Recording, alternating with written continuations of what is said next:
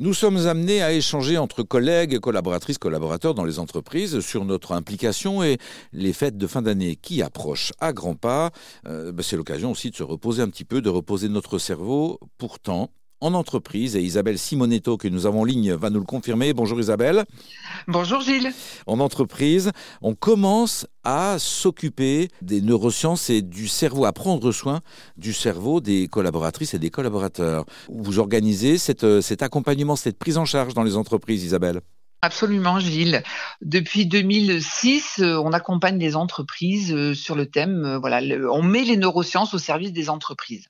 Quel type d'accompagnement vous mettez en œuvre? Ce sont des exercices, ce sont des, stages?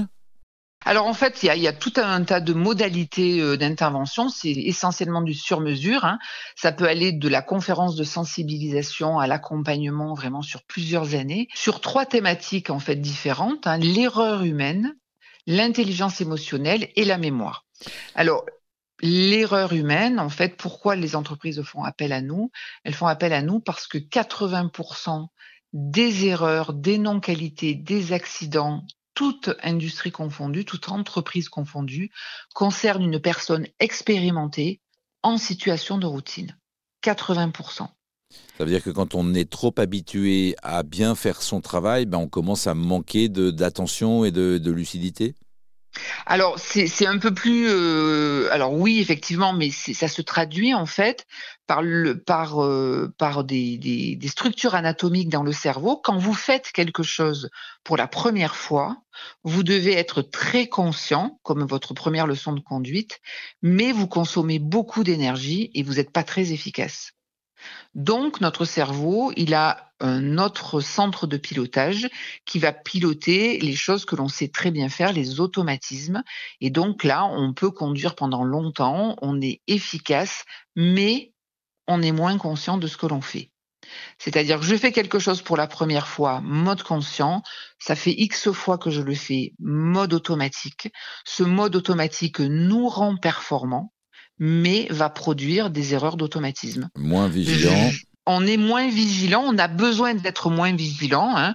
Vous allez au bureau, vous allez au bureau, vous allez au bureau, vous allez au bureau. C'est samedi matin, vous devez aller au supermarché et vous allez au bureau.